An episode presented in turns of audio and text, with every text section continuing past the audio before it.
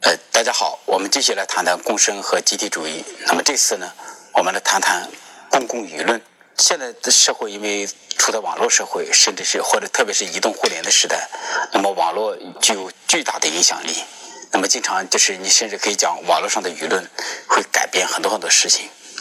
那么在这个网络舆论里头，就是这是我先就是讲讲一点，就是我们需要警惕这个网络理论的这么一种感觉。那么要讲清楚讲清楚这个呢，我们先讲一个那个这样的一个概念，就是英国的精神病学家。莱茵就是他提出一个词儿叫社会想象系统，什么意思呢？他说整个社会会构成一个共同的社会想象。呃，当一个共同的社会想象形成之后呢，你看这也是一个就是一个社会作为一个整体，就是你可以说一个一个社会的集体想象，甚至我把这个称为叫做集体之心。但是我们暂时暂且用它这个词儿吧，叫社会想象系统。那么，如果你符合这个社会想象系统，那么在这个社会里，你就会被视为正常人。如果你不符合这个社会的社会想象系统，也许你的看法很高明，也许你的看法照一种角度来讲你很健康，但是因为你不符合这个社会想象系统，那么你就是不正常。就是我们举个例子，就比方说在那个文革的时候。就是因为整个社会都有一个共同的社会想象系统，那就是以毛主席为核心，就是呃再加上各种各样的其他的这个想象。那么你符合这个社会想象系统，你有这个革命热情，有战斗精神，这样的人是正常人。而像玉罗克、张志新这样的人，他们就真的被定义成疯子，然后真的被送到精神病院去做治疗。那么这不仅仅是一种社会权力的一种迫害，其实这里面也藏着。这个社会的这么一种认识，我们整体上形成了这么一种感觉，这么一种认识。而如果你不符合这个整体的社会想象系统，那么你就是疯子，你就是病人。呃，之前我们还讲过，就是那个一个集体主义社会，它会逐渐的要形成一个我们这么一种感觉。那么当这个我呢我们刚形成的时候，它是非常有统治性的。那么也就是说，每一个新的这个集体形成的时候，它会有一个整合的社会想象系统。就是在我的说法里头，就是官方的和民间的，他们使用同一个社会想象系统。那么，就比方说，在那个文革的时候，和包括在文革之前，其实我们的官方想象系统和民间的想象系统是一致的。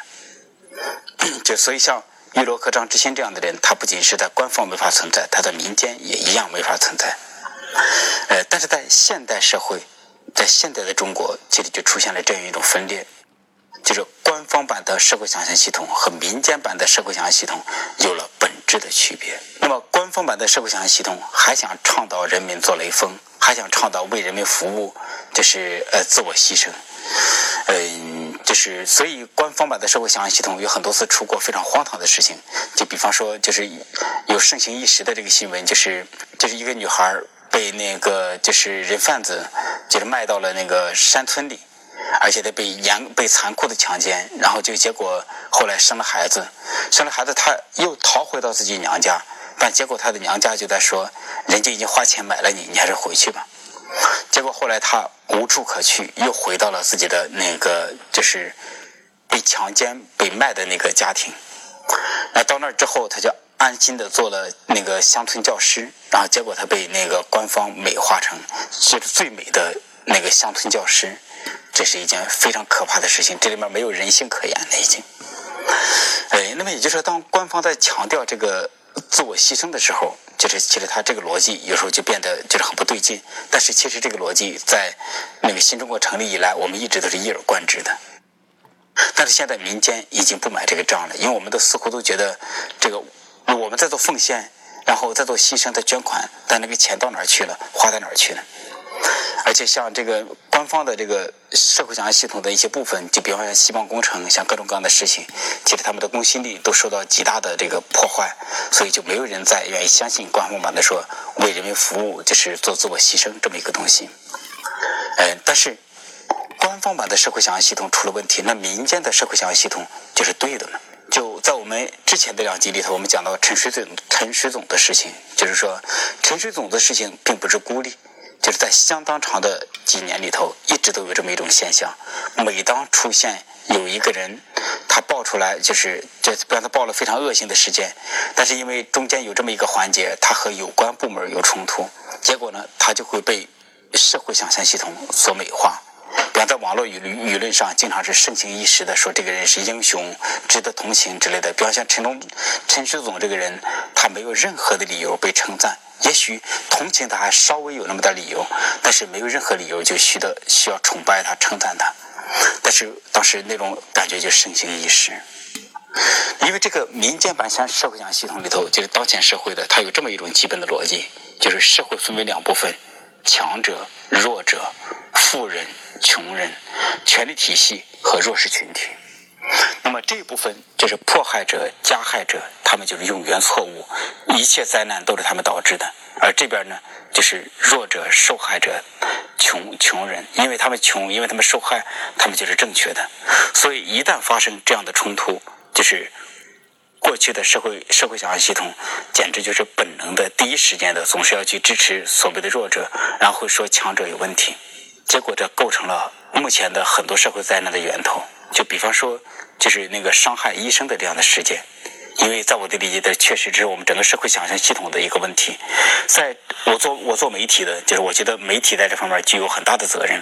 因为媒体在很长的时间里头，不断的在宣传，就是呃教育产业化、医疗产业化多么可怕、多么恶劣，然后在宣传医生在这个事情中就是。怎么怎么恶劣，就好像医生是病人的迫害者和加害者一样。媒体宣传的这个社会想象系统逐渐的被大众所接受，就是结果就出了很多很多事情，就是这个伤医的事情。那么当伤医的事情越来越多，最初的时候，其实大家很容易仍然站在这个就是不病患的一面，说医生是这个糟糕的。就比方说有这么一个事情，就是说，呃，大概我记得不是很准，就是说。一个孩子好像他他生了很严重的那个肛门的是什么疾病，然后最后就是各各个家医院都治不好，结果他去了一个医院里头，那个医院那个医生就拿一毛钱还是一块钱的这个药就把他治好了。结果当时就是那个媒体就像打了鸡血一样，不断的在宣传这件事情，但是最后就发现这个事儿是错的，就是那个所谓的花一块钱或者一毛钱把这个。孩子治好的事纯属胡扯，因为之后那个孩子还要再继续接受治疗，其实就是前面的治疗方式是对的，所以这时候就大家就看到这个民间的想象系统，它已经变得不是那么可靠了。那对我来讲，我也是有很多这个这个转变的过程，因为最初我也是民间想象系统的一个组成部分，当事情一出，我也很容易认为强者就是错的，弱者就是对的。比方说，在那个广州发生过这样的一件事情，就是一个年轻的女商贩儿，就是带着她的一岁多的孩子，结果和城管发生了冲突。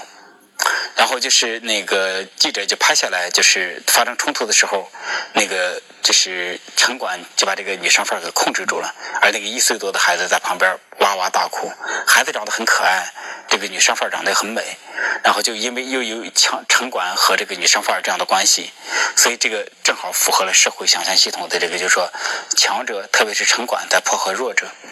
所以当时媒体就是公共舆论，当时一片哗然，都在攻击城管、城管、广州城管系统，最后被迫道歉。但是等后来有更多的视频和录像出来，才然后才发现这个事实怎么回事呢？商贩和她丈夫是新疆人，而且她的丈夫人高马大，所以作为新疆的少数民族，其实他们其实并不怎么惧怕城管。所以当和城管发生冲突的时候，其实是他们第一时间攻击了城管。所以，而且对城管的侮辱就是非常的严重。最后，城管是情绪失控状态之下，对他进行了人身限制。所以，当事情到了这儿之后，这个舆论就出现了反转。而且，我当我当时我写的一些文章，就结合我自身的经历，在网上流传很广。就是其实我也参与了这么一个游戏，就是强者迫害弱者，弱者永远有理。但是在这个事情之中，实际上这个弱者占据了这个所谓的弱者，他占据了主要的责任。所以当时给我一个很深刻的教训，就是我就在思考，就是我是否在为一些，就是这个未来可能越来越恶劣的事情，我在推波助澜。那么这样的事儿非常之多，就比方说网上还报道过这么一件事情，就是说一个年轻的女孩叫汪姑娘，她自称自己姓汪，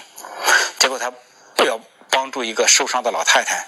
然后他就为了帮助这个受伤的老太太，他就把警车给拦下来，让警车送这个老太太去医院。然后也是这个被拍下来的照片是警察和他发生了人身冲突。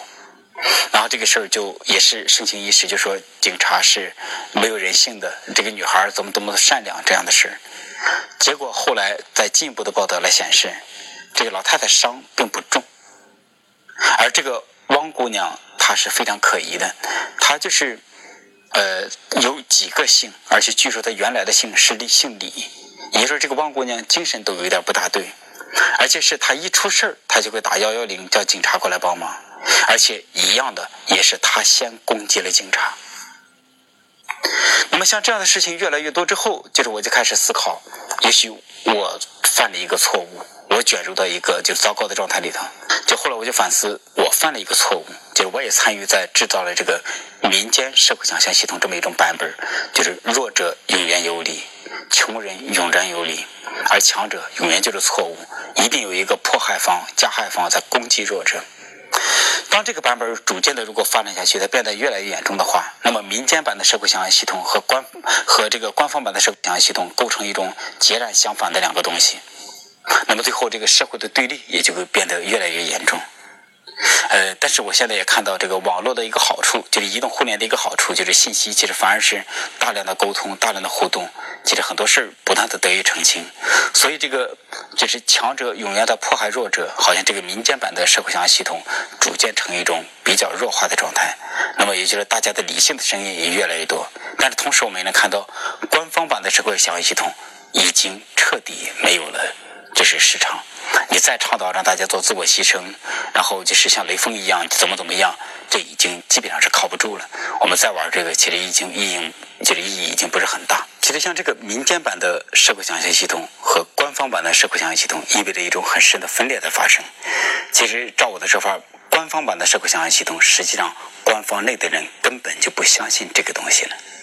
所以在他们在宣扬这个东西，实际上他们自己不信，民众也不会信，也不信。所以现在成了。民间版的社会想象系统占据了一种主流。那么，民间版的社会想象系统实际上在干嘛呢？其实它在形成一个新的集体之心。也就是说，这是我们作为一个集体主义文化，我们不断的发展，做这样的发展。先是大家是孤立的这个一个个的自我，而且把别人视为非我，然后慢慢的追求统一，最后统一成一个集体之心。当统一成集体之心之后，也真的在事实上构建一个共同体。那么这个时候构成我们，就是那么当我们形成之后，我们就很有战斗力，很有这个个很有热情，然后也很有道德心。有时候所谓的盛世就会来临，但是随着时间的推移，这个我们逐渐的开始瓦解。那么瓦解之后，又变成就是一个个孤立的我和非我。那么实际上现在就是这个社会又在出现这样的一种新的分裂的过程。而且在这个分裂的过程中，就有无数的声音出来，但是在这个无数的声音里头，逐渐的形成一个民间版的社会想象系统，而且这个社会想象系统是一个非常关键的东西。如果真的没有这么发达的网络，没有这么充分的这个这是信息的互动和交流，我想确实这个社会可能会真的会越来越强的形成这么一种感觉，就是权力体系在伤害民众，在伤害弱者。那么最终大家又会形成这么一种共同的东西，然后这个共同的集体之心可能要推行推出新的这个所谓的我们出现。嗯，但是这个时候就是我想现在的这个网络的发达，包括大家越来越成熟，逐渐的人就能看到，似乎你再也不能够非常的简单的归罪为这个事儿到底是谁导致的。你发现就是强者有问题，然弱者也有问题，权贵有问题，就是弱势群体也有问题。然后这样你就发现，大家似乎没有一个谁真正的谁对谁错，一个这么简单的答案。我们也不再出现一个，这社会上不再有一个简单的解决办法。就比方说，把一些人灭掉，然后另外一些人掌权，这个社会就得救了。其实这是我们过去社会一直做了这么一种想象。我们觉得把这个。几座大山给灭了，把权贵给灭了，不怎么怎么样，然后这个这个弱势群体就他就可以得到拯救，就怎么样？但这是我们社会过去轮回了这么多年的一个共同的社会想象系统。但是也许现代社会到了一种新的时候，我们逐渐的看到，我们每个人都有问题，我们每个人都不完美，就是我们都想摆脱自己的责任，然后都会认为这个社会的问题和自己无关，而自己是个受害者，自己是无辜的。就是当我们这样想的时候，我们总会是把觉得外部世界某个力量导致了这个社会的各种各样的问题，然后我们就想去灭掉那个力量，然后改变社会，顺便改变自己的处境。但是现在我们发现，你再也不能够这么简单的归因了。那么这会导致个什么结果呢？也许这样一来会有比较好的结果发生，就是逐渐的可能这个在这个就是爆炸性的这个信息交流过程之中，可能有些理性的声音会越来越强。嗯，那么这个理性的声音越来越强，就伴随着就是越来越多的有负责心的这些个体，理性的这些个体，它逐渐的就能够发生。那么这样一来，这个社会的声音就非常的广泛，那么集体之心就不再那么容易形成，就是或者至少不再会形成一个简单粗暴的这么一个集体之心。而这个简单粗暴的集体之心，在统一整个社会舆论的时候，会造成很多这个可怕的事情发生。所以我会比较喜欢目前的这个局势，就是说很多人都可以讲话，每个人都可以讲不同的话，不再有一个统一的官方版的社会想象系统，也不再有一个统一的民间版的社会想象系统，就是无数种声音同时并存。那么在这个同时并存的过程中，大家逐渐的辩论，那么逐渐的我们就会变得越来越理性，越来越成熟。所以我觉得，就是在我看来，也许我有些乐观了，我会认为目前的。这是复杂的社会想象系统远远胜过过去的简单的社会想象系统。我衷心的希望，就是我们能够进入一个理性的、成熟的这样一个社会阶段。